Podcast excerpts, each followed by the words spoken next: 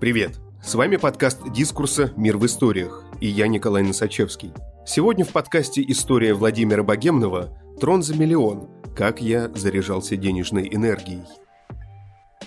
Миллиардер Игорь Рыбаков и художник Алексей Сергеенко совместными усилиями создали стеклянный трон, который наполнен миллионом долларов США. Предполагается, что это произведение искусства, и называется оно X10. По задумке создателей, трон умножает на 10 все, о чем подумаешь или пожелаешь. На презентации этого невероятного арт-объекта побывал и я. Список приглашенных гостей выглядел как отдельная поэма. Пожалуй, приведу его полностью. Роман Абрамович, Умар Джабраилов, Вячеслав Зайцев, Ольга Свиблова, Филипп Киркоров, Тина Канделаки, Валерия и Иосиф Пригожин, Ирина Безрукова, Елена Захарова, Игорь Верник, Игорь Гуляев, Егор Крид, Елена Летучая, Влад Лисовец, Виктория Лопырева, Оксана Пушкина, Ульяна Сергеенко, Елена Темникова, Оскар Хартман, Анита Цой, Игорь Чепурин, Анфиса Чехова, Жанна Эпле.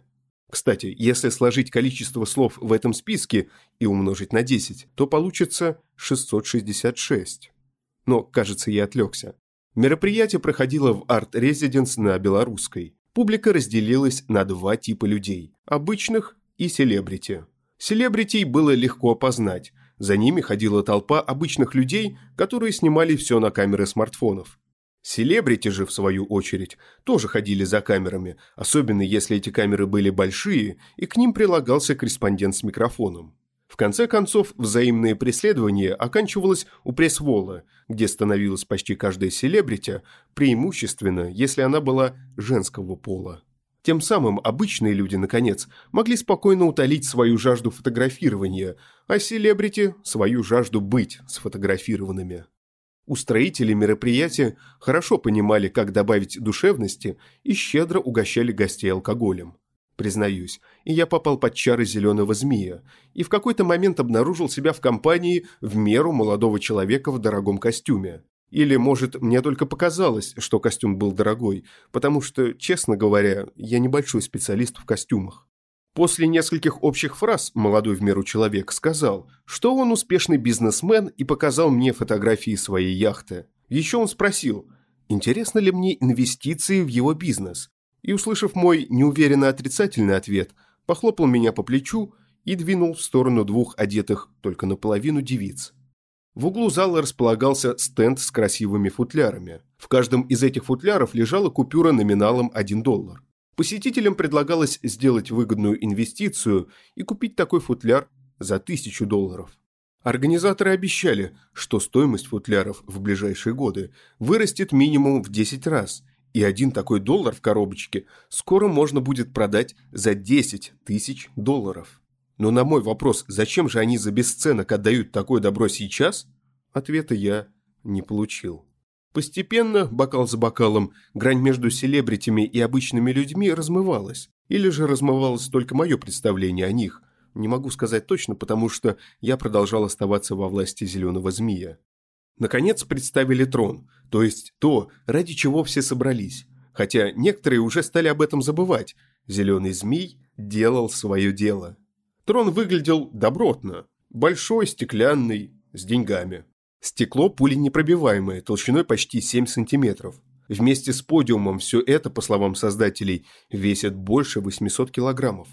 Меня больше всего интересовало, как удалось рассчитать пачки с купюрами, чтобы они так ровно и красиво поместились внутри стекла. Ведь это целая отдельная инженерная задача. И мне повезло услышать ответ от самого создателя этого трона, Алексея Сергеенко.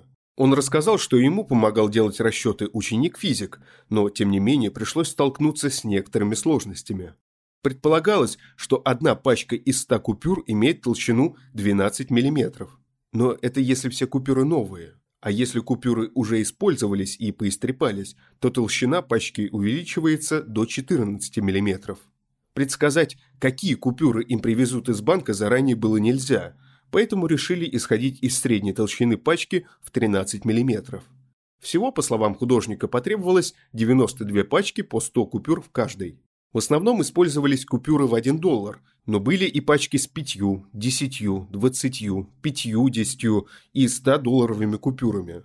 Я представил пачку из 100-100 долларовых купюр. По моим подсчетам, в ней должно быть 10 тысяч долларов.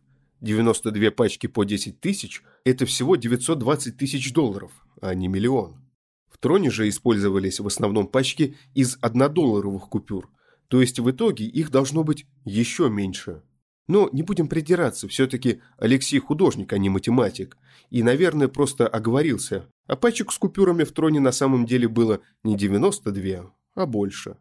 Поверим лучше Игорю Рыбакову, который, по его словам, выделил миллион, а уж целиком ли этот миллион дошел до трона, не наша боль. К тому моменту, когда началось главное, а именно стало можно посидеть на троне, грань между селебритями и обычными людьми совершенно стерлась. Все фотографировали всех. Я тоже посидел на троне и сразу почувствовал такой прилив сил, что мне захотелось немедленно встать и пройтись быстрым шагом кое-куда. Хотя вполне возможно, это не из-за действия трона, а просто от того, что много выпил. Еще я узнал, что Трон планирует сдавать в аренду за 1 миллион рублей в день без учета стоимости охраны, доставки и налогов. Для желающих арендовать Трон на месяц стоимость льготная, всего 6 миллионов рублей. Можно и полностью выкупить арт-объект, его стартовая цена 10 миллионов долларов. Не зря же он называется X10. На троне можно посидеть с 1 декабря в Московском музее эмоций за 600 рублей.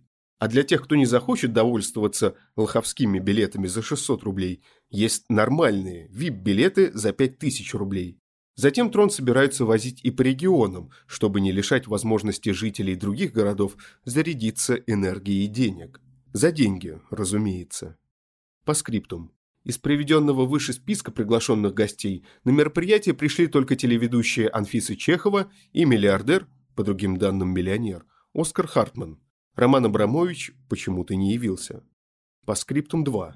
Вернувшись домой, я ощутил моментальное действие денежной энергии. В моем почтовом ящике лежали счета за электричество. Спасибо, что слушаете нас. Если вам нравится, что мы делаем, подписывайтесь на «Мир в историях». Нас можно найти на всех подкаст-площадках. Там же можно оценить наш подкаст. И, конечно, присылайте свои истории нам на почту, ссылка в описании. С вами был Николай Носачевский. До встречи через неделю.